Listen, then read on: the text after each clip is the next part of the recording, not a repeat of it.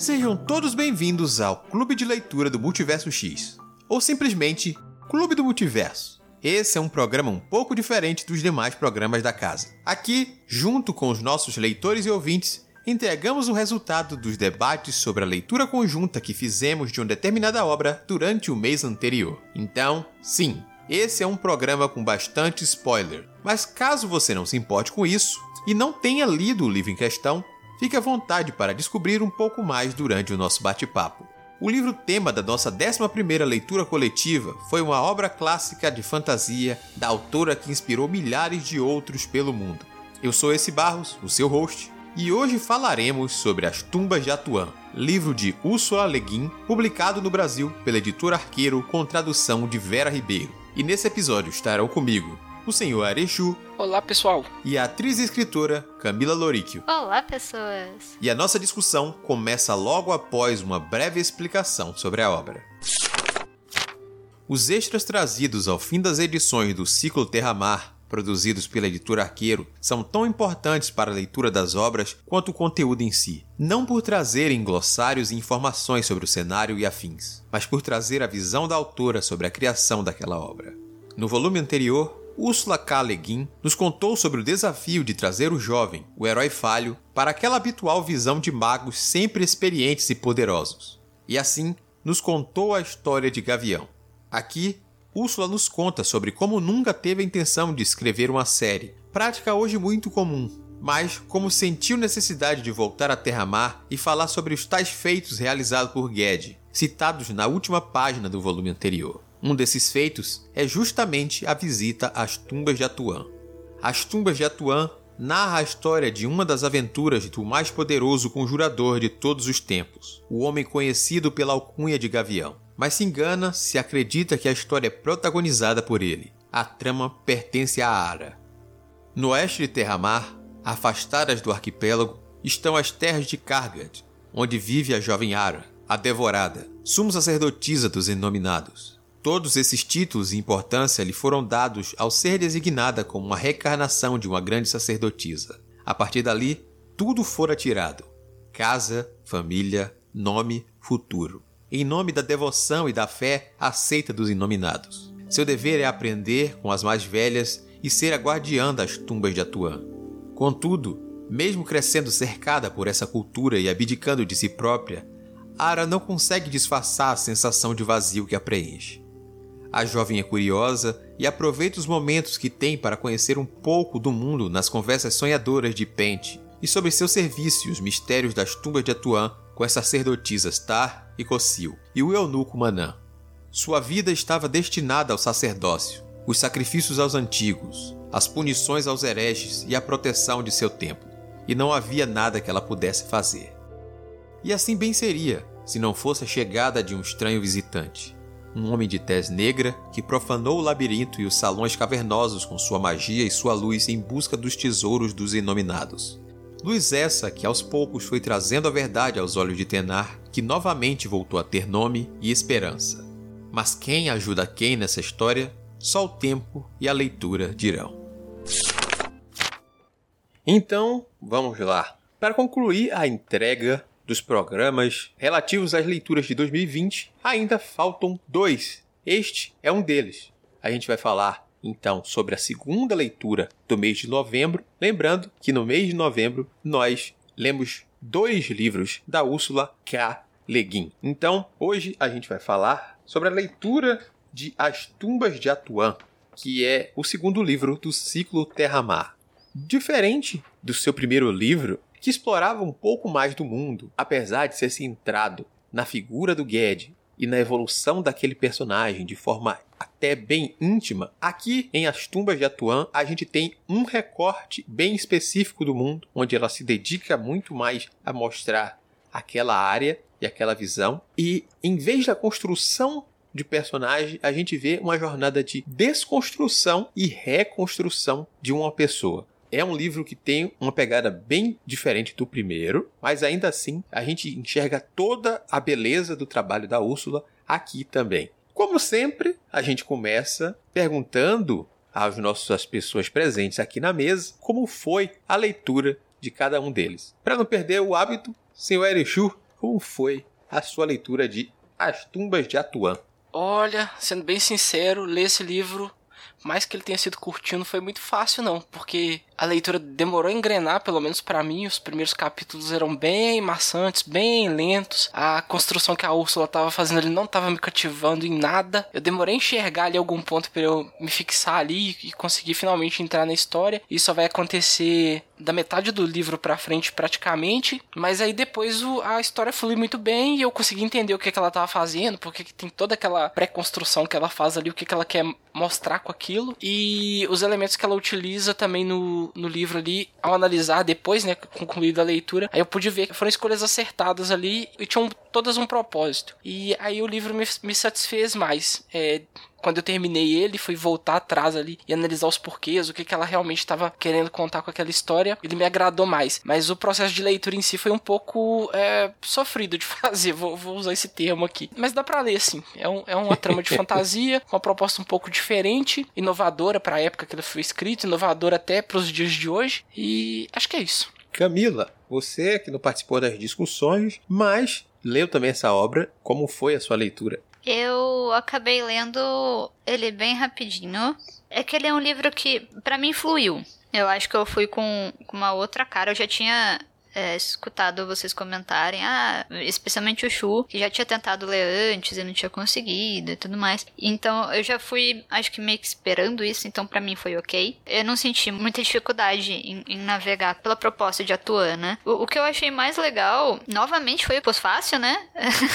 a Úrsula é a rainha dos pós-fácios bons. É impressionante. Maravilhoso. É, é sabe? E, e uma coisa que eu achei legal foi poder pensar esse livro como, por exemplo, o feiticeiro, o Ciclo Terramarum, né? Ele seria a Úrsula pré-mão esquerda da escuridão e as tumbas é a Úrsula pós mão esquerda da escuridão. Então eu, eu fico pensando em, nessa diferença de espírito para qual ela foi nessa história. Então eu, eu, gostei bastante. A única coisa que me deixou é, incomodada foi que no final do livro tem a amostra do livro 3 e eles nunca publicaram. Uhum. Aí eu, eu pulei. eu só fechei o livro. A gente fica chateado ler a, ler a amostra e ela não existir pra gente, né? Ela me ofendeu. é, quando eu tava ali, ah, lê um trecho, eu falei, não, não, me obriga então, babaca. Uhum. Esse é um ponto a se deixar claro para os ouvintes que chegaram até aqui e não ouviram a gente falar isso no episódio anterior, não se recordam disso, que a editora Arqueiro publicou os dois primeiros livros aqui e o segundo livro conta, inclusive, com um pedaço dessa tradução, né, uma amostra do terceiro volume, e nunca mais se ouviu falar nele, né? É aquele tipo de final de conto de fadas, né? e nunca mais se ouviu falar disso. É isso que aconteceu. A gente tem material, tem quem queira, mas falta também a vontade, talvez não ser em relação às vendas, né? Pode ter sido isso também, até porque a gente ainda encontra com facilidade o segundo volume para vender ainda hoje, alguns anos depois da publicação. Mas é uma pena que a gente não tenha em português do Brasil as continuações. Mas a gente volta a lembrar daquele caso, né? O primeiro livro e o segundo livro contam histórias que se fecham em si, tanto que você pegar o segundo livro para ler, você consegue ler o segundo livro sem ter lido o primeiro. Claro que é muito mais gostoso você ler sabendo o que houve no primeiro, tudo que se pensou sobre aquele personagem e ver o retorno dele aqui nesse segundo livro. Para mim, foi uma releitura. É um costume que veio com 2020 e tende a continuar durante o ano de 2021 no Clube do Multiverso, que é reencontrar obras que eu já tinha lido, agora escolhido por outras pessoas, deixar na mão deles essa escolha, para não pode até parecer que eu influencio nas escolhas e de forma alguma eu seleciono alguns títulos, peço ajuda e os títulos vão para votação e no fim das contas acabam sendo escolhidos alguns livros que eu já li e revisitar esse livro foi muito bacana. Diferente do Erechu, na minha primeira leitura eu já havia gostado do livro desde o início. E agora nessa segunda leitura eu passei a gostar ainda mais por conta daquela observação que eu fiz sobre a desconstrução no personagem. A gente tem uma pessoa que tem a personalidade que tem toda a identidade destruída na criação dela. Ela se torna um alguém como o título dela diz, a devorada, ela deixa de ser a pequena Tenar e se torna a Ara, a devorada, e observar essa crescente, inclusive para ganhar antipatia e coisas que fizeram, por exemplo, o Airechu não, não simpatizar em nada com a personagem, você percebe que essa é a intenção até o momento em que o caminho dela cruza com o do feiticeiro Ged, e a gente vai ter a recuperação da identidade e a gente vai ver um objetivo, um caminho para essa personagem então ser alguém, ter as próprias decisões, ter as próprias escolhas e sair daquela escuridão que a cerca. Eu acho legal, aliás, esse modo. No, no primeiro, ela trata de alguns temas que são muito legais. E, e nesse segundo, ela vai muito para essa questão do feminino como um arquétipo construído mesmo. E nossa, ela explora isso tão bem, sabe? O, o fato da. essa perda da individualidade da Tenar, o modo como ela lida com as pessoas que estão em volta dela, com a, vai, a ela do passado, a ar do passado, com as vocações, com o que é esperado dela pela sociedade ali que ela. que, que é, é, é tão pequeno, né? É, você pensar que tipo, a vida toda dela é uma casinha, um templo e um deserto. Uhum. E um deserto que ela nem explora, sabe? O deserto não é dela. É uma bolha muito pequena de realidade a qual ela tem acesso. E o modo como ela vai explorando toda essa manipulação que a sociedade consegue organizar quando a gente está falando de nicho, quando a gente está falando de religião, quando a gente está falando de identidade, de individualidade, né? É, é, é, muito bem feito. E isso me deixou muito encantada. Em defesa do Arenchu, durante a leitura, ele não foi o único que teve essa dificuldade. Outras pessoas, como o Pato, também tiveram esse problema com o início do livro. Em compensação, a Georgiana gostou desde o início, se encantou com a Tenai e curtiu esse processo todo, enxergou uma força na personagem ali desde o início e simpatizou com ela, coisa que os outros tiveram um pouco mais de dificuldade, mas de forma alguma há um modo certo ou um modo errado de fazer essa leitura, são percepções diferentes. Acho que eu também peguei o Tumbas de Atuan para ler naquela empolgação de ter adorado o primeiro livro, né, o Feiticeiro de Terramar, terminei ele é, encantado ali com o que a Ursula fez na história, que também era uma trama simples, mas ela é, era muito mais solar do que o Tumbas, né? O Tumbas até o nome já é um pouco mais é, soturno, assim, você olha pro livro, a capa já é mais fria, e aí eu meio que senti falta daquele calor que eu tava vendo no primeiro livro, por mais que eu soubesse que as histórias eram independentes, que não teriam uma relação direta entre si ali, as duas tramas, a não ser quando o, o Ged aparece novamente, mas eu, eu fiquei esperando, cadê aquilo que eu vi ali no, no livro anterior. Não, não tem, não, não, teve a mesma consistência, assim, sabe? De um livro que seria continuação. É uma continuação, mas uma continuação ligeiramente diferente, tanto no que ela foca quanto nos temas. Acho que por isso, por um pouco de expectativa caminhando na direção errada ali, eu acabei me deixando afetar por ela e não curti tanto o iníciozinho do livro. Isso tudo que vocês falaram aí sobre a questão do feminino, a questão do aprisionamento, da desconstrução da personalidade do, do indivíduo ali por questões religiosas. Isso tudo aí é muito interessante interessante de ser lido. Isso aí eu consegui ver ali enquanto eu tava lendo, enquanto ela tava fazendo. Mas é aquela coisa, eu já não tava tão apegado à personagem a ponto de me importar o suficiente com ela ali, pelo menos naquele início. E lá pro final, quando tem a virada, quando ela própria começa a se questionar e entender que o, o Ged é uma pessoa diferente, vem de outro lugar e existem outras formas de ver o mundo, que o mundo é muito maior do que o, o cercadinho que ela se encontra ali, é que ela fica interessante, porque aí ela se põe em dúvida, ela deixa de ter as certezas que ela tem, ela deixa de ter a soberba que o poder que ela tem acaba dando para ela. E na mudança, ela vira um personagem mais palatável, assim. Fala assim, opa, agora sim. Vamos ver do que, é que ela vai ser capaz aqui agora. Porque ela, ela finalmente entendeu que o mundo é um pouquinho maior do que o que ela vive, do que o que ela experiencia aqui nesse labirinto aqui embaixo aqui das tumbas. Uhum. O que eu acho legal é, do que você falou é que você sai de uma história de magia e sol e você vai para um deserto frio sem magia, sabe? Você tem uma, uma dualidade ali, porque não existe magia na vida da Tenar. Darha, né? Principalmente porque magia é ruim, sabe? Então é uma sociedade sem magia. Então é uma sociedade sem o brilho ali que a gente tinha no feiticeiro. Uhum. Então é, é, eu acho que é, é natural você ir esperando a luz ali do feiticeiro e não encontrar. Porque não tem. Não tem. e as cenas que ela tá no subterrâneo, né, no labirinto, explorando, que ela, ela consegue caminhar e explorar o labirinto na, na escuridão total, em meio às trevas ali, porque as criaturas que ela devota a vida, né, a religião ali, é, é, são todas criaturas de trevas, seres de sombras. É muito agoniante você ler as passagens em que ela tá explorando o labirinto, porque ela é dona do labirinto, só ela que é dado a autonomia de conhecer a totalidade daquele labirinto. Só que ela tem que fazer isso por ela mesma. E aí uma pessoa sozinha, na escuridão total, e você lendo so sobre como ela explora cada passagem, cada porta, cada desvio ali que tem no caminho ali, ah, é, te dá uma sensação tão ruim. Você fala, Nossa, ela não tá num lugar muito agradável de se estar, não. Mas enquanto ela tá fazendo, ela foi treinada. Mas o labirinto ela pode usar luz. Eu não lembro dela usando a luz. É, é, então, ela pode. Tem também a parte de que ela, ela foi treinada para aquilo, né? Ela, ela, como a sacerdotisa ali, ela foi treinada para aquilo, então ela já meio que tava preparada para fazer aquela jornada de exploração do subterrâneo, das trevas ali. Mas pra gente que tá acompanhando é muito esquisito. E você já vem com toda a carga do, do que tava acontecendo. Cara, é muito errado você tirar a criança da mãe, mais que a religião determine, e você coloca ela nesse culto bizarríssimo aqui.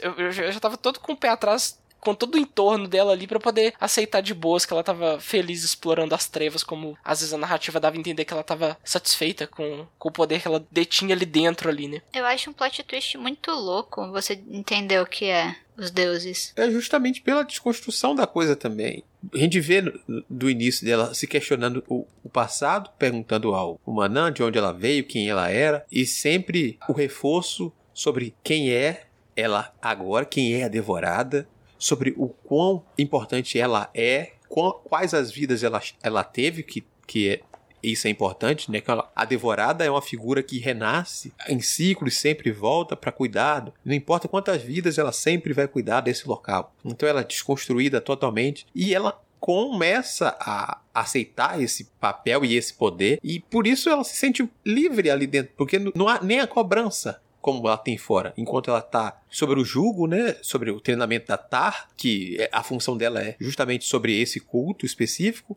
A Kossil é outra sacerdotisa, mas ela é sacerdotisa do Rei Deus, que é outra figura que não tem nada a ver exatamente com essas sombras que ela cultua, e ela fica ali. Onde que ela pode ser livre? Onde é que ela pode fugir dessas pessoas? É ali embaixo. Quando ela aprende a andar naquele lugar, ficar sozinha naquele lugar, é que ela, se, ela sente um poder e ela sente livre. Até ela entender que aquilo não é a liberdade de verdade, sabe?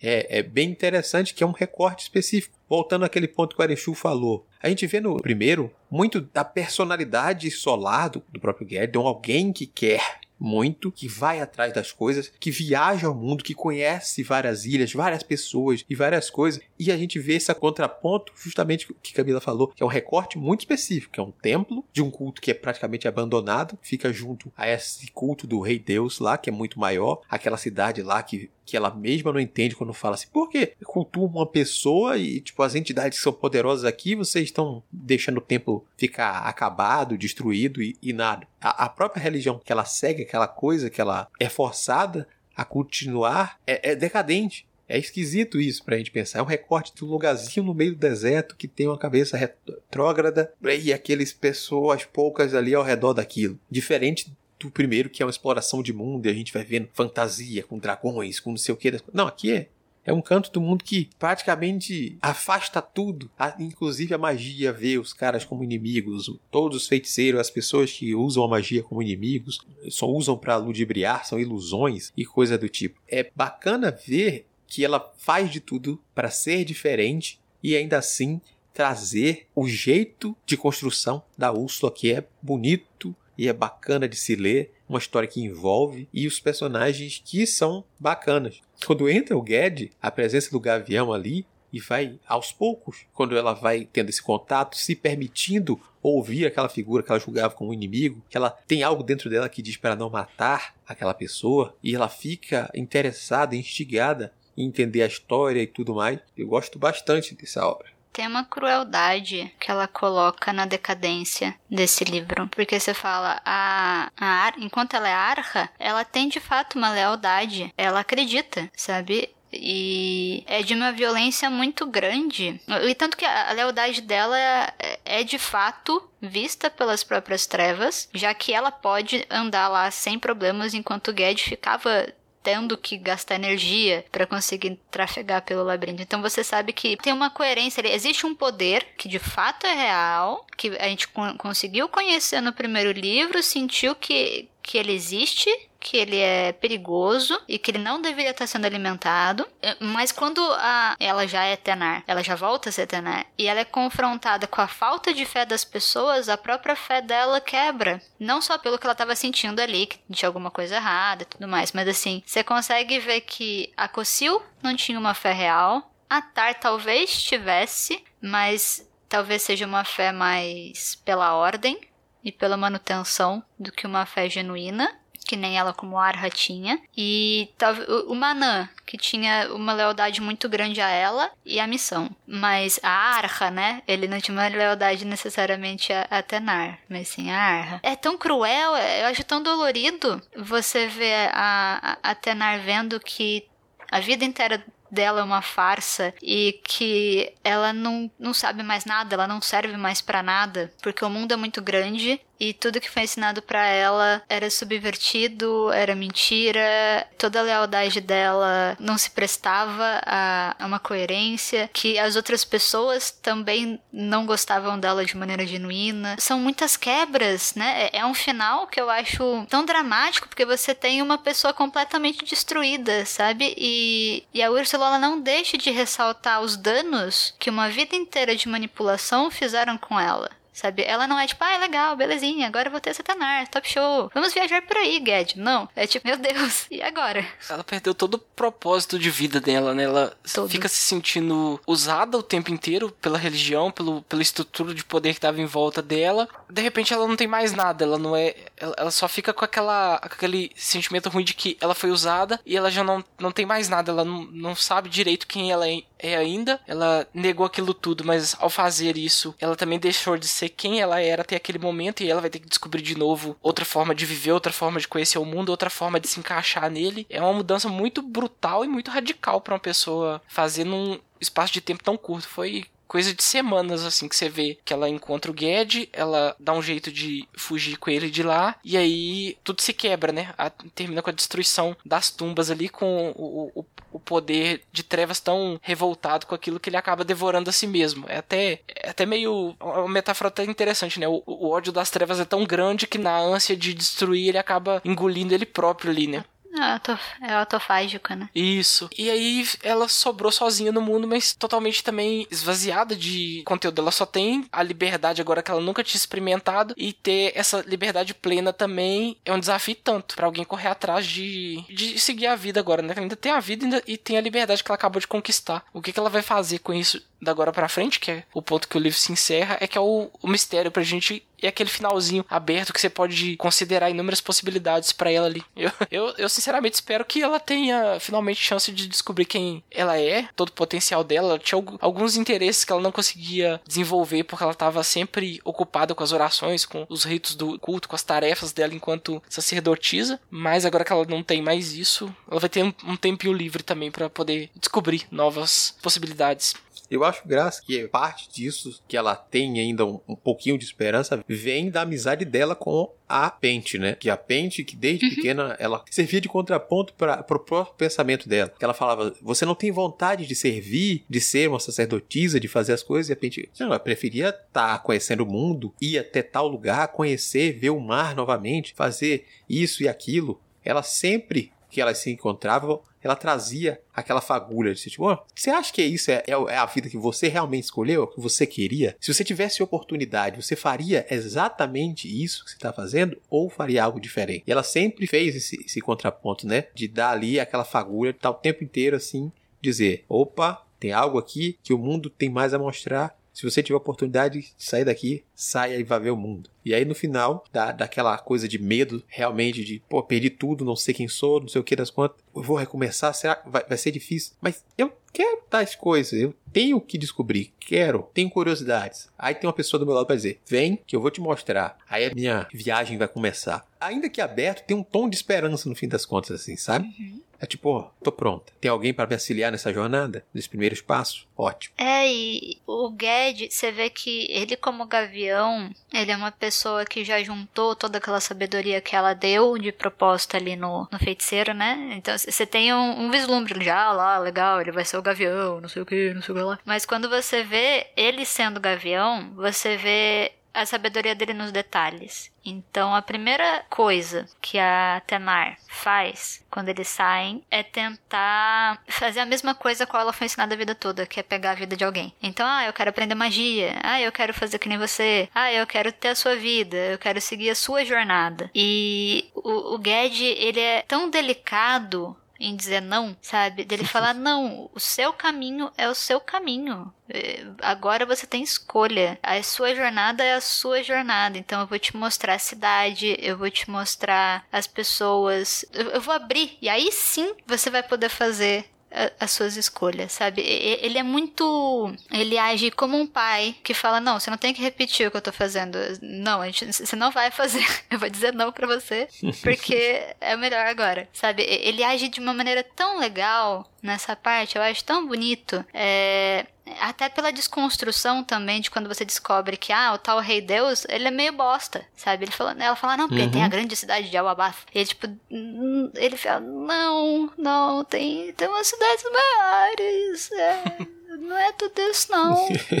E você, tipo, caraca, porque no começo do livro você tá falando, nossa, caramba, o cara deve ter um super exército tal, deve ser tenso mesmo, bicho. Não, ele é só um, um, um reizinho, uma pessoa um pouco medíocre com fome de poder. Sabe, é, é, acho tão legal como você tem essa abertura através do Ged e, e, e, é muito, muito sutil. Eu, eu gosto muito da sutileza desse livro como um todo. Ela trabalha muito bem a fantasia desse jeito. Você não precisa ter aqueles momentos de falar, ok, agora a moral é essa, nem nada nada. Tá ali. Tá, a riqueza tá nos detalhes que ela vai colocando no, na construção de personagem que ela propõe. Mesmo Manan, com o fim que ele tem, ele tem uma consistência tão legal. Eu gosto muito do personagem dele. Da Pente também. A Pente é maravilhosa, sabe? Toda vez que a Pente aparece, você sabe que vem coisa boa. É fantástico. Eu gosto uhum. muito dela. Ainda falando de coadjuvante aí, a gente fala novamente sobre a Tar e a Cossil, naquele papel que a Tar é a sacerdotisa professoral que ensina o caminho que ela deve seguir, como a suma sacerdotisa das tumbas de Atuã, o papel todo, aquela coisa meio tradicional, é dura com ela, é dura justamente na desconstrução de tornar Atenar a Ara, justamente porque ela também aprendeu isso com a Ara anterior, que ela foi serva da sacerdotisa anterior, da encarnação anterior, como elas propõem. Já a Cossil está ali como chefa, né, sacerdotisa do culto do rei Deus de Alabá, que não acredita nas criaturas, não acredita naquela religião toda. Ela vê o que ela crê é no exército daquele homem, daquela figura que cresce sua, seu controle sobre uma área. Ela é muito mais prática e só espera o momento certo para mostrar as garras, né, para se livrar da Tenai, tentar fazer isso quando acontece o que acontece durante o livro. E, e a gente vê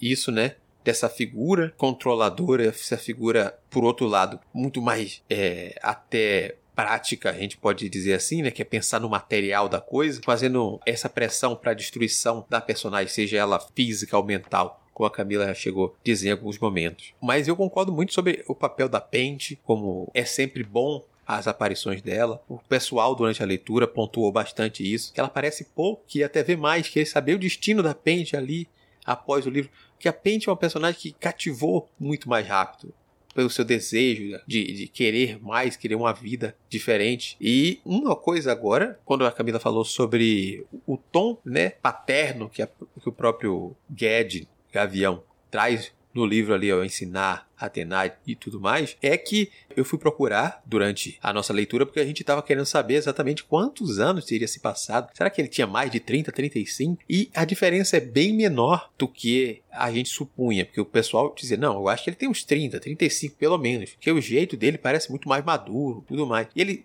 tem 10 anos de diferença para ela. Então, tipo, ela é uma jovem de 15, 16 anos, ele tá nos 25, 26. Hum. E é porque de tudo que o Ged passou, depois do momento que ele encontrou a, a sombra, a gente vê realmente ele envelhecer sendo um jovem velho, sabe? Naquele momento que a gente até debateu isso no podcast anterior, né, sobre o livro, a gente diz que ele abre mão da juventude quando ele deixa de ser aquele cara espevitado, de querer fazer tudo, tudo ágil, que ele não tem, não, e vai fazendo da forma mais cômoda, mais controlada, e ele vira um pouco mais esse senhor maduro, mesmo com poucos ainda é o início da sua jornada, poucos anos após o primeiro livro, sabe? É interessante ver como ele se torna já desde o início de sua carreira, um mago centrado, sério, que quer ver aquelas coisas, mas também não vira um, um velho chato. Ele é um professor bacana, sabe?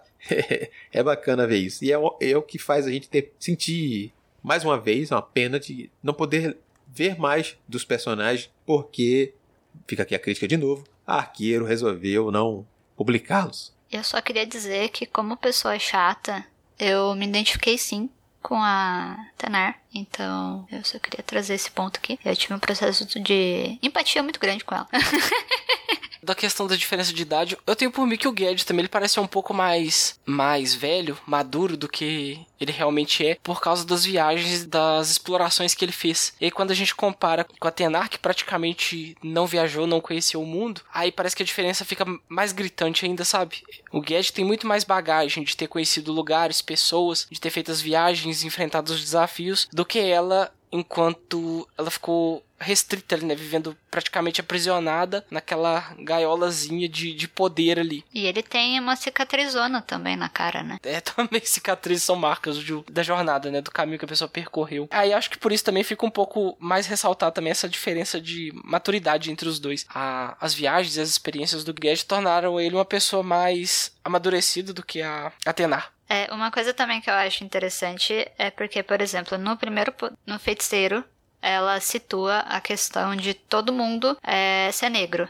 Né? Seja um negro de pele clara ou negro de pele mais escura. E aí a proposta dela com esse é de retratar as pessoas brancas que a gente só conhece pelo ataque a Vila do Ged no começo do primeiro livro, ou do que falavam, né? E uma escolha também que ela faz no primeiro livro é que ela não queria pegar aquela fantasia belicosa, ou seja, de guerras, de, de violência e não sei o que. Ela queria explorar o que ela explora de fato, né? Outros tipos de conflito que não se resolve com grandes batalhas. Nesse ela também não resolve com grandes batalhas, embora tenha batalha, batalhas de força de vontade bem intensas, mas ela faz uma, uma comparação muito boa sobre visões de mundo e visões de sociedade. Então, esse povo de Atua e arredores de Alabath e da... como é que chama?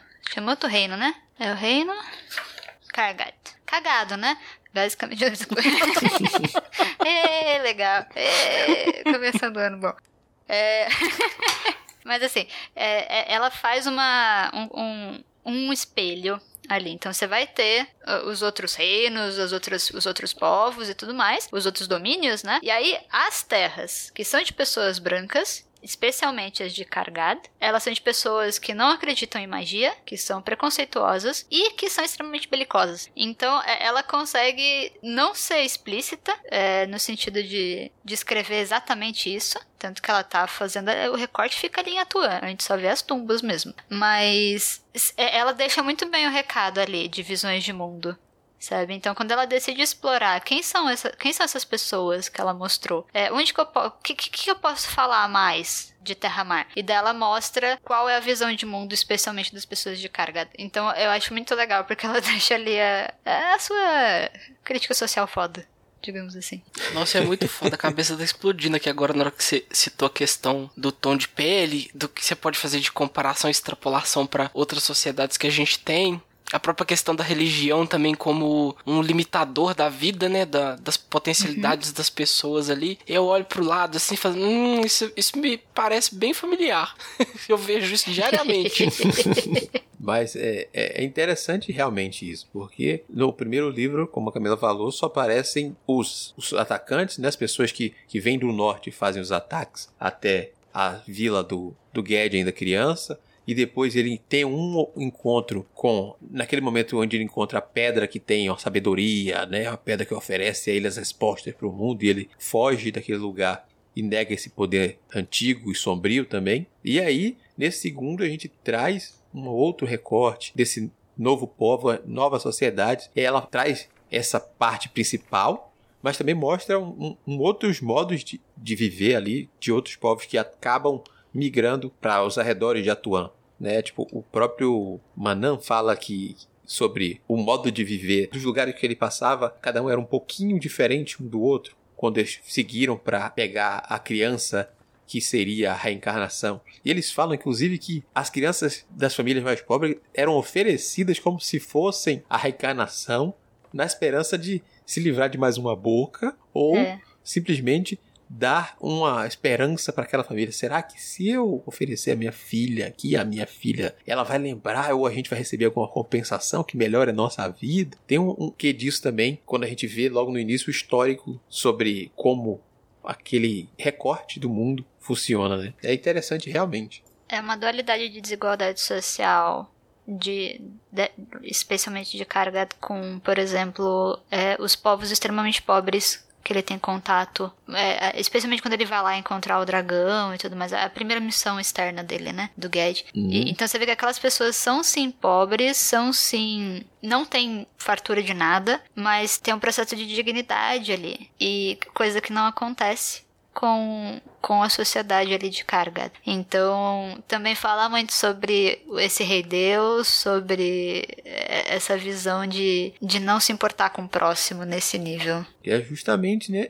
essa figura de poder, o, o, o rei Deus, que não é, na verdade, nada além de um déspota no comando ali que passa por gerações os poderes e não faz fazer nada pro povo, ele acha que tem esse poder, Direito. justamente porque ele tem o poder político da coisa e manda em tudo e, e é intocável e, e, tudo mais ao redor dele, que do alto do seu pedestal, tudo abaixo disso é servidão e, e só material para ser usado mesmo. Tem essa crítica na coisa também. Eu gosto como ela sabe trabalhar sempre as entrelinhas do texto.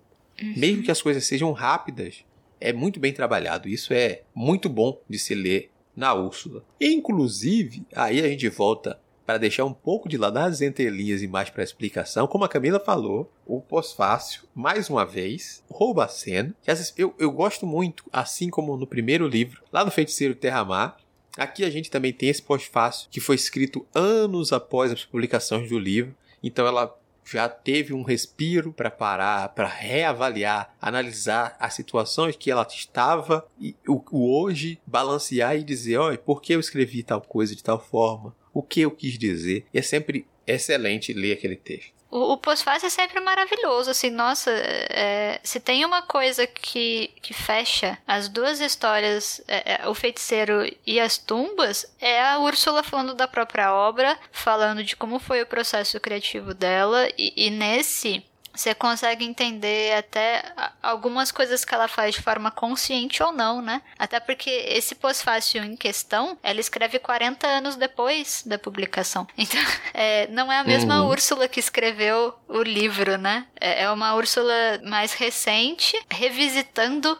esse mundo, é, esse parto que ela fez com o Tumbas, né? Então ela vê o que será que ela estava pensando, como que tinha sido é, esse amadurecimento da obra desde então, quando, quando ela fala de analisar os porquês, por exemplo, de por que que eu destruí as tumbas, por que, que, eu, eu fiz os denominados fazerem aquilo? E, e aí ela comentar que, em retrospecto, é, ela fala que, ah, é porque eu tava vendo aquela escuridão ruim. Você consegue ver que, por exemplo, ah, então não foi exatamente intencional. Eu, eu gostei de ler isso porque eu falei, ah, entendi. Então, ah, nesse ponto ela não necessariamente planejou que isso ia acontecer. Porque tem horas que você só sabe, ok, vai acontecer alguma coisa na história, vou escrever aqui. Pelo menos no, no meu processo de escrita. E, e ver ela revisitando essa obra no pós-fácil, eu acho que enriquece ainda mais sabe? Você tem um plus ali muito especial. Uhum. E eu acho realmente muito importante trazer essa visão, né?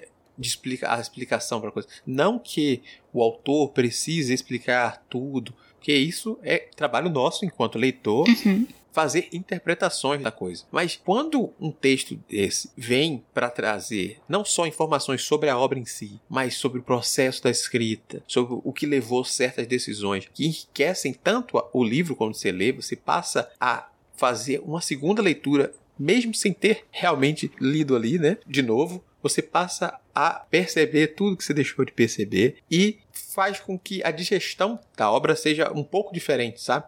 Tipo, ó, eu digeri quando eu terminei. Agora, quando eu tô pensando no que ela me disse, tem, tem um pouco mais para aproveitar. É. E isso engrandece bastante os dois livros, mesmo sendo dois livros com menos de 200 páginas, sabe?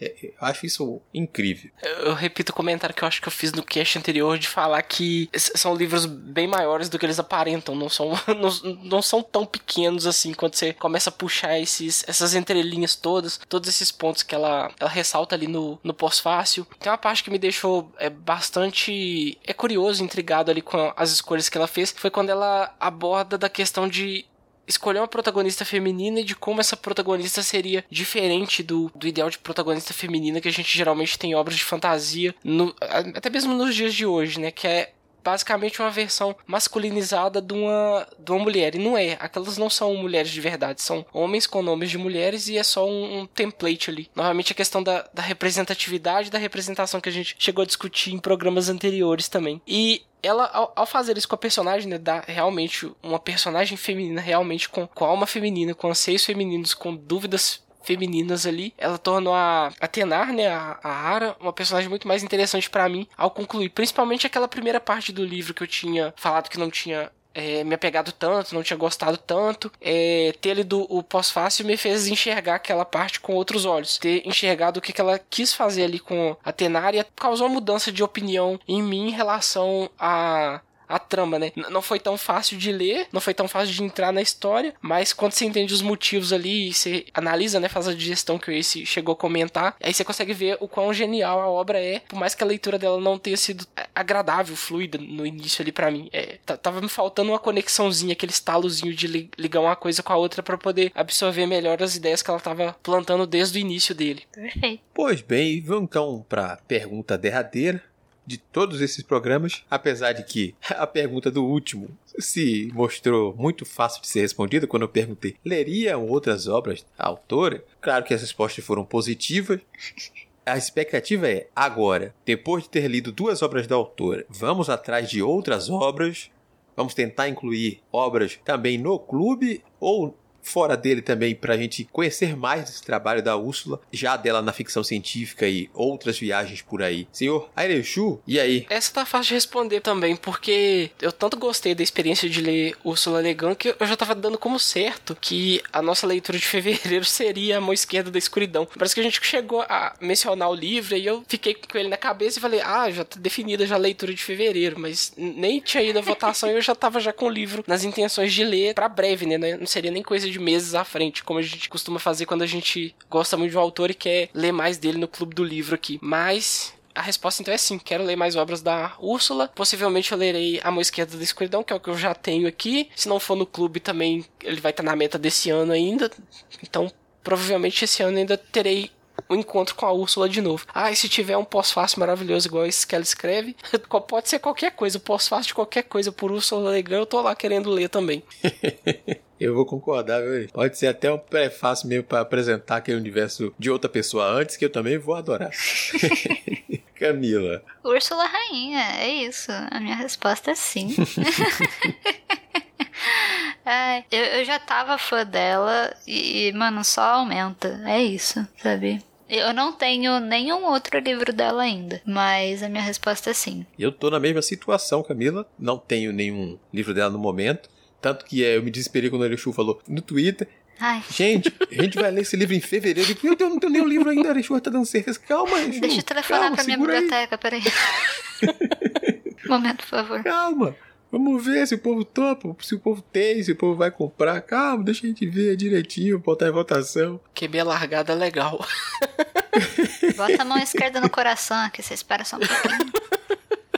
Mas com certeza vamos tentar ler algum dela, inclusive, né, botar algum título, pelo menos um, na meta esse ano, que é pra gente poder também experimentar outros autores. Então, para não repetir muito mais Úrsula no clube. Não quer dizer que no ano a gente não vai explorar mais dela sempre que puder. Sabe o que eu quero ler? O terceiro do ciclo Terra-Mar. É isso que eu tenho a dizer. É... Eu gostaria de ler o terceiro. Eu O nem terceiro. fui buscar. Isso mesmo. Mas Se vira, arqueiro, gostaria. publica pra gente. Eu queria pra esse ano. De- deixa eu fazer um meia-culpa da editora também, porque tem um negócio também. edi- Editoras que publicam sagas de fantasia, geralmente sagas longas. Eu tinha lido um- uma notícia que a Arqueiro tinha comprado o direito dos cinco livros do ciclo de Terra-Mar. Aí ela publicou o primeiro, publicou o segundo. Mas tem muita gente, muito leitor, puxão de orelha nos leitores, que fica esperando a editora terminar, concluir a saga inteira pra poder começar a comprar os livros ou esperando poder comprar em box e coisas do tipo. Mas quando é uma obra que você quer muito ler, leitor, pelo amor de Deus, compra logo o primeiro tom logo que ele saia, compra logo o segundo tom logo que- ele saia, porque você mostra que tem mercado, que tem demanda por aquelas obras, e a editora, vendo o volume de vendas ali, ela vai se sentir motivada, né, financeiramente ou pelo interesse do público em geral em dar sequência, em continuar publicando a continuação. Mas tem muita gente que, infelizmente, tem a me- a mentalidade, ai, só leio quando estiver completo. Ou, ai, vai que eu começo a comprar e a editora não termina. Aí não vou comprar, vou esperar tá tudo completo. Mas aí acaba acontecendo o que provavelmente aconteceu com estes dois livros aí. As vendas não foram tão altas dos primeiros volumes e a editora, por questões econômicas, de, de, de segurança, né, aquela de segurança que eles precisam de ter para poder trabalhar, decidiu que não era o momento ainda de publicar o terceiro livro. E a gente fica aqui chupando o dedo, lamentando profundamente que ainda não tem para ler.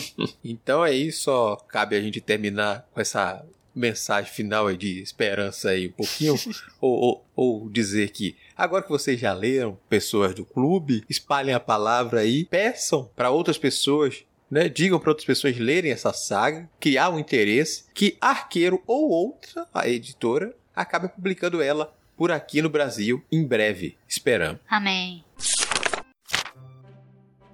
E esse foi mais um Clube do Multiverso. Conte para nós como foi a sua leitura, principalmente se você gostou desse livro. Compartilhe conosco a sua opinião e amplie essa discussão. Siga as indicações da Holly sobre como compartilhar conosco a sua experiência, correções e afins. Bom, vem com a Holly que é fácil, você tem várias opções. A primeira delas é enviar um e-mail para contato@multiversox.com.br, não esquecendo de identificar a razão do contato no assunto. Se preferir, pode comentar diretamente na postagem no site multiversox.com.br através do Discos ou do Facebook, ou no YouTube, se está nos escutando nele. Além disso, pode seguir nas redes sociais e marcar a gente. Estamos como arroba multiversox em todas elas. Ademais, as nossas arrobas individuais estão na descrição do post. E claro, o mais especial, vem fazer parte da nossa comunidade no Discord, bater um papo com a tripulação e, quem sabe, ler, jogar e até gravar com a gente. Antes de concluirmos o nosso encontro, a Camila tem um recado rápido para quem não participou do Catarse de Cúmulos ou quer conferir mais de seus trabalhos. Pois é. é, começou o ano, então a gente já reabriu a lojinha lá do Castelo de Cartas, a castelodecartas.minestore.com.br. Tem cúmulos lá, tem bastante cúmulos, tá super joia, tem outras coisas também. E é só dar uma passadinha lá, tem frete fixo, tá tudo chuchu, esperando você. É isso? Reforço o convite para que venha participar das nossas leituras em nosso canal do Discord e nos ajudar a escolher as próximas. Um grande abraço e até o nosso próximo encontro. Thank you.